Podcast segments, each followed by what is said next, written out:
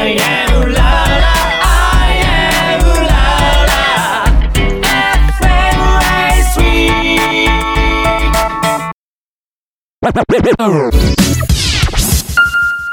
Red Red Red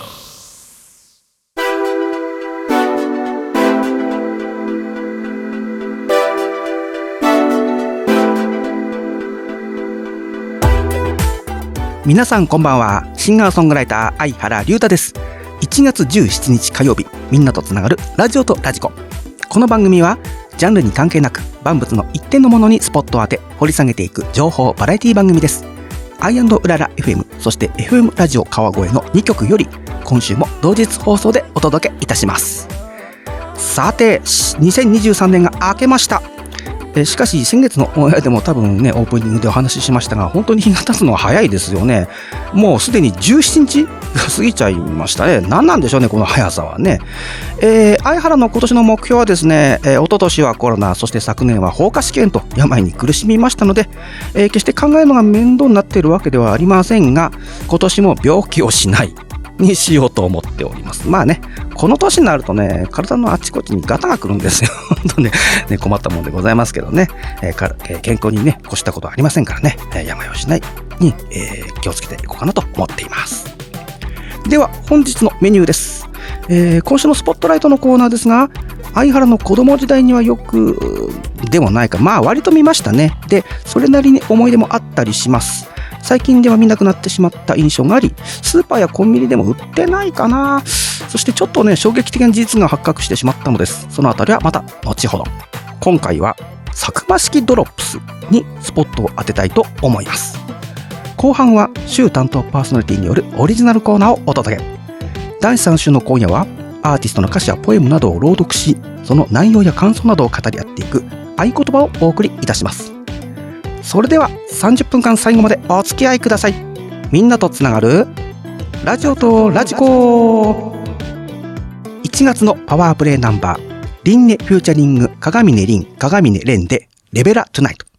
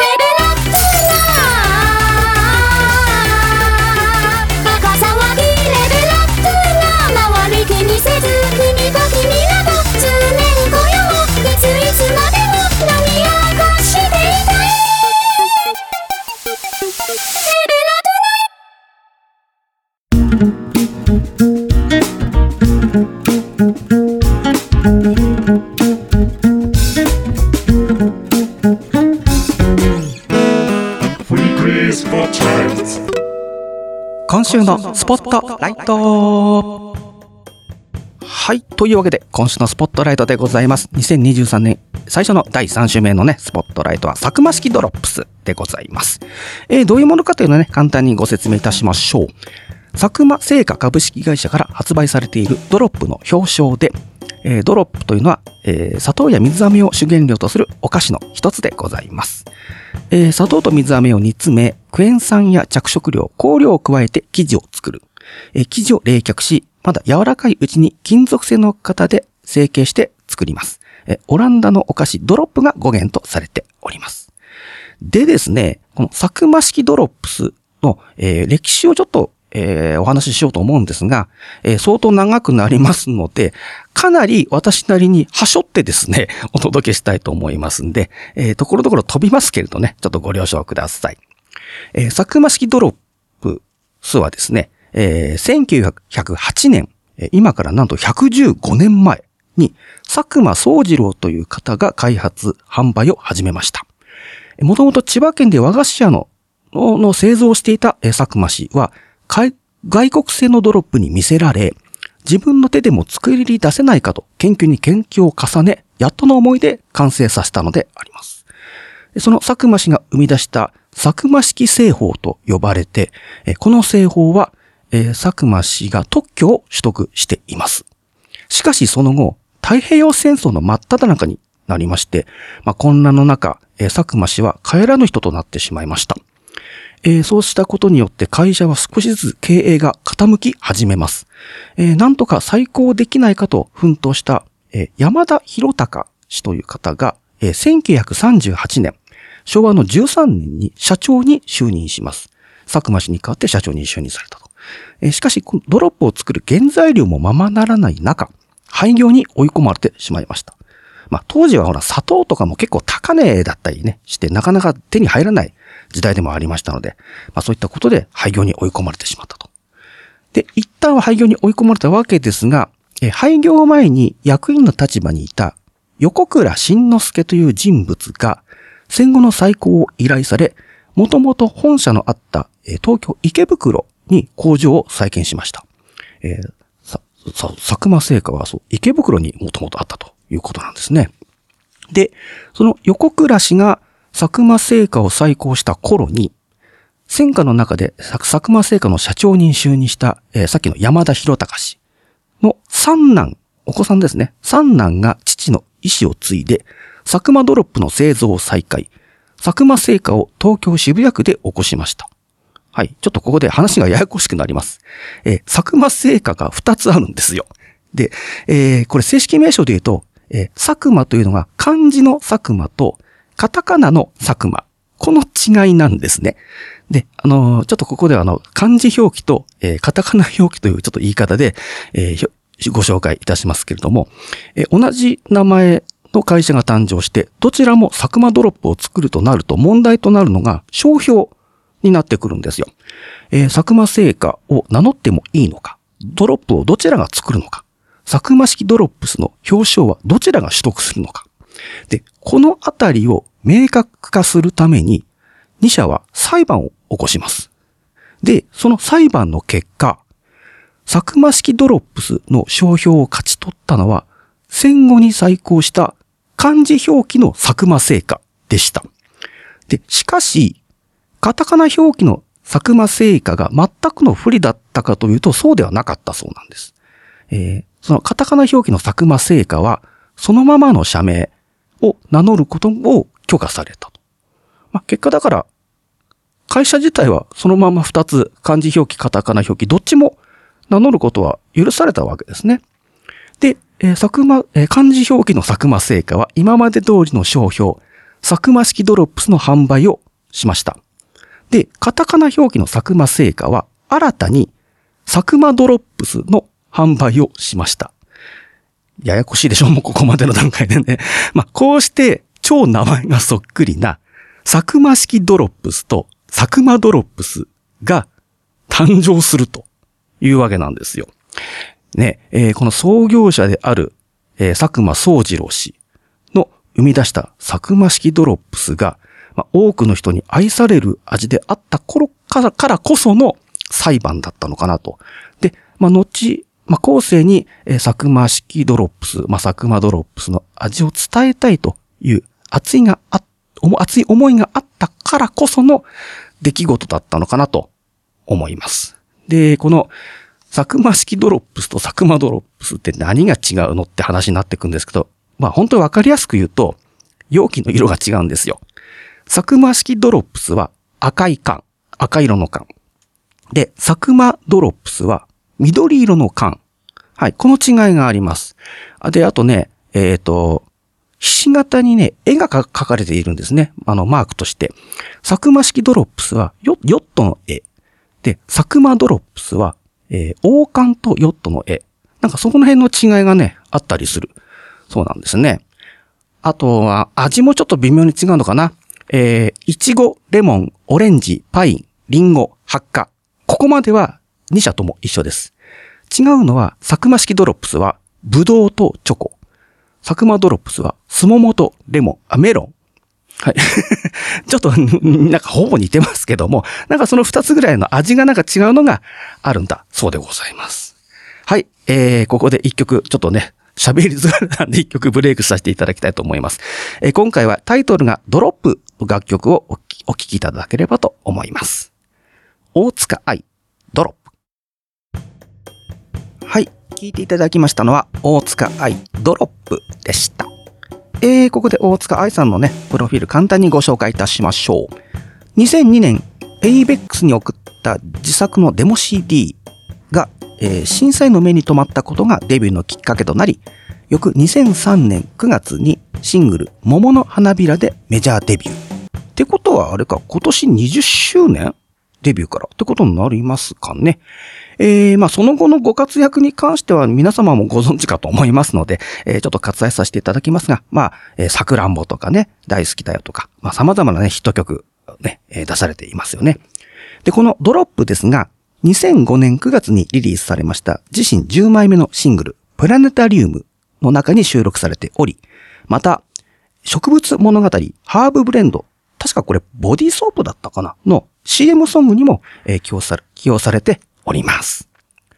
さて、第3週目担当パーソナリティの相原龍太がお送りしております。ラジオとラジコ。今週のスポットライトは、サクマ式ドロップスでございます。えー、前半ではサクマ式ドロップスの歴史を語ったんですが、えーサクマドロップスもありまして、非常にややこしいお話になってしまいました。えー、すいませんでした。えー、後半はですね、えー、まあ先頃ちょっとニュースになった、えー、衝撃的な話題の方からですね、入っていこうかなと思うんですけれども、えー、すでにね、ご存知の方も多いかと思いますが、えー、漢字表記の佐久間製菓さんが1月20日付で廃業する方針が、えー昨年の11月に明らかになりました。えー創業から115年という歴史に幕を下ろすという形になるわけです。え廃業の理由としては、ま、新型コロナの影響による販売の減、及び原材料、エネルギー価格の高騰、人員確保などの問題を挙げております。まあ、新型コロナもそうですけどもね、この、ここ最近、まあ去年からずっとそうでしたね、原材料、エネルギー価格が高騰してしまった。まあこれはね、あの、飲食業とか、や、やられてる方々もね、頭痛いところだと思うんですけどもね、なかなか致し方ないことなのかな、という気がしますが、え、ただし、佐久間ドロップスで知られている、カタカナ表記の佐久間製菓さんについては、まあ、ルーツは一緒なんですけれども、別会社であるため、営業は継続されるそうなんですね。で、えーそのカタカナ表記の佐久間製菓さんの公式ツイッターで、この度は佐久間製菓様の廃業について多くのお問い合わせをいただいておりますが、弊社の営業や生産は従来通り続けてまいります。社名や商品名が似ているため、お客様に混乱を与えてしまっているかと思いますが、引き続き精進してまいりますので、何卒変わらぬお引き立てを賜りますようお願い申し上げます。と、ツイートしているそうです。ね、あの、前半でも言いました、サクマ式ドロップスとサクマドロップスの違いなので、えーまさか全部なくなっちゃうの？っていうね、あの、混乱することもね、まあわからなくはありませんけどもね。まあ、あの、カタカナ表記のサクマ製菓さんは、そのまま引き続き営業されるということなので、まあ、ちょっと安心はしたのかなっていう気もしますけどね。えー、まあ、そ、そういった意味で廃業ってなると残念ではあるんですが、自分自身は、えー、その、サクマドロップス、先ほど前半で言った緑の缶よりも、サクマ式ドロップス、赤の缶の方しか見たことがないんですよ。緑の缶あんまり見た記憶がなくて。なので、えー、大変申し訳ないんですが、赤の缶にだけにしかちょっと思い入れがなくてですね。えー、これ以前、以前といってももうだいぶ前ですけど、えーこの番組のスポットライトでご紹介した時にも話したんですが、子供の頃、ボーイスカウトに入っていまして、で、当時、遠足のおやつ感覚じゃないけども、なんかその、佐久間式ドロップスを一缶ずつなんか配られた記憶があるんですよ。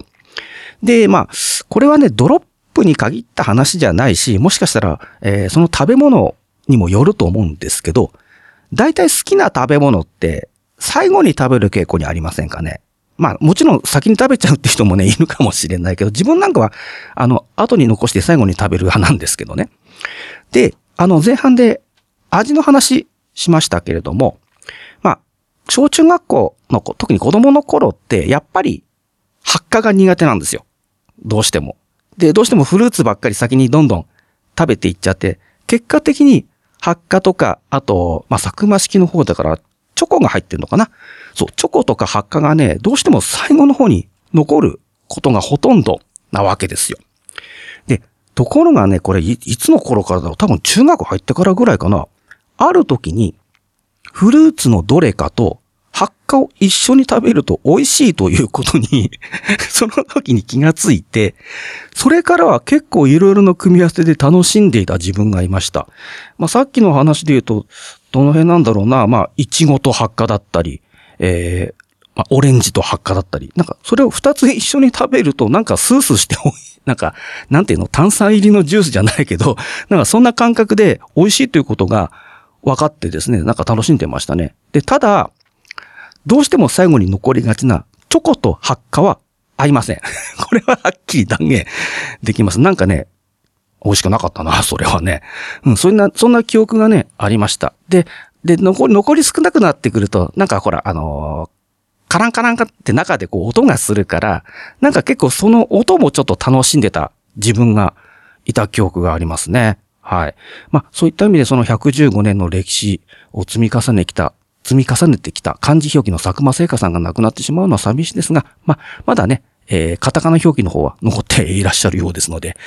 どこかで見かけたらね、ちょっと、ちょっと購入してみたいなという気もしますけどね。もし皆さんもね、あの、ドロップス興味がありましたら、ぜひお探しになってみてはいかがでしょうか。といったわけで、今週のスポットライト、佐久間式ドロップスをテーマにお届けいたしました。君のために歌うよバースデーソングかなり拙い言葉だけど。相原龍太、フォース CD、バースデーソング、Now on Sale。けれど僕がいること。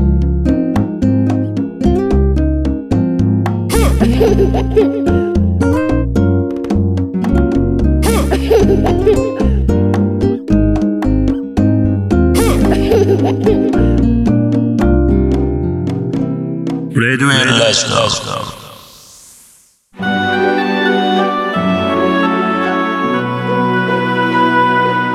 合言葉のコーナー。さて、えー第3週目のオリジナルコーナーですね。合言葉でございます。新年一発目の、えー歌詞、ご紹介したいと思います。いつからすれ違ってたんだろう。一度は許し合えたのに。愛しくて窮屈だった部屋に、君はもういない。派手すぎるカーテンも、食器棚もなかった。君と出会う前の僕に戻っただけ。それなのに心だけ取り戻せない。どこに落としてきたのだろう。君がいなくなった部屋を探していた。誰よりも君のことを知ってたはずなのに。格好悪いくらいに君を探してた。テーブルの向こう側にいつもいたのに。はい。えー、今回のこの歌詞でございますけれども、まず曲のタイトル、ドロップです。おいおい、スポットライトと一緒やないかいっていう気もしますけども、えー歌詞が全然違います。えー歌ってるアーティストさんなんですが、奥花子さん。はい。もうご存知の方も多いですよね。えー簡単にプロフィールご紹介したいと思います。えー千葉県出身だそうでございます。えーキーボード弾き語りによる路上ライブの驚異的な集客が話題となり、2005年にメジャーデビュー。アニメーション版映画、時をかける少女の主題歌、ガーネットで注目を集めました。えまあ、オリジナル曲に限らずですね、映画、テレビ、ゲーム等での多数の楽曲、楽曲起用のほか、コミカルな CM ソングの歌声でも注目を集め、またアーティストや声優への楽曲提供も多数行うなど、活躍の場を広げております。えーこちらのドロップですが、2008年3月にリリースされました自身3枚目のアルバム、恋手紙に収録されております。はい。というわけで、えー、先ほど歌詞を読みましたが、もう聞いていただいてお分かりかと思いますが、まさにザ・失恋ソング ですよね。で、まあ、僕という表現を使っているので、まあ、男性の立場として描かれているのかなと思うんですけれども、で、タイトルのドロップを連想させる場面が、まあ今読んだ中でもですね、ちょっと見当たらないなって感じが自分の中ではしていまして、で、ドロップって落ちるとか雫っていうまあ意味があるので、まあ自分の中では雫として使っているのかなって最初思っていたんですけども、うーん、なかなかちょっと掴みどこがわからないなっていうのが、まあ僕のあくまで、えー、本音というか、のところではございます。で、まあこの楽曲に限らずですけども、失恋ソングの女王と呼ばれるほど、あの、奥さんの楽曲って結局失恋がテーマとなった、まあ曲が多いんですよね。で、まあそのどれもが、こう、お涙ソングというわけではなくて、日常風景のワンシーンを切り取ったかのような、まあ、ありふれていて、まあ、でも大切で特別な一瞬を結構描いているなという感じがいたします。で、これはまあ自分もシンガーソングライターとして歌っているとあれなんですけども、失恋ソングって、こう、女性が歌うとなんか共感持たれて、男性が歌うとめめしく思われるっていうね、あの、そういうイメージがものすごくあってですね、なかなか失恋ソング、まあ自分自身もね、歌うのちょっと気が引ける時がたまに あるんですよ。うん。で、ただ、この奥さんにに関して言うと、まあ、多数楽曲もあるせいなのか、意外とこう、爽やかに歌っているというのかな。そういう印象がありますね。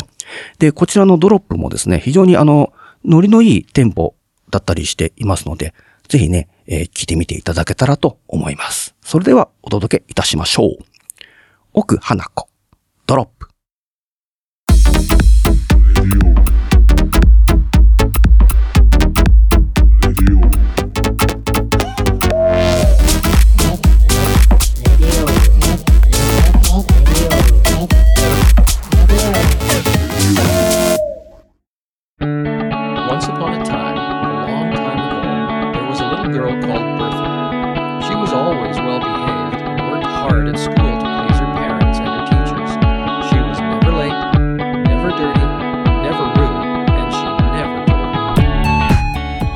さて、アイウララ FM、そして FM ラジオ川越の2曲より、今週も同日放送でお届けしてまいりました。ラジオとラジコ。ここで番組からのお知らせです。ラジオとラジコ公式サイトでは、過去の放送をいつでもお聞きいただけるアーカイブがございます。スポットライト検索やパーソナリティ名での一覧表示も可能です。ぜひご利用ください。また番組ではリスナーの皆様からのお便りを募集しております。番組へのメッセージ、パーソナリティへの質問、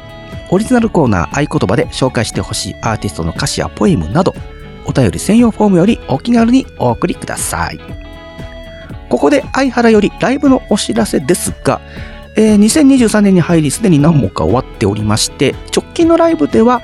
1月28日土曜日、東京大森にあります、心さんえー、その翌日29日日曜日、埼玉県大宮にございますシティライツさんという、まあ、いずれも初めての出演となる、えー、ライブハウスさんに出演いたします。詳細につきましては、相原の SNS 等でお知らせさせていただきます。よろしくお願いいたします。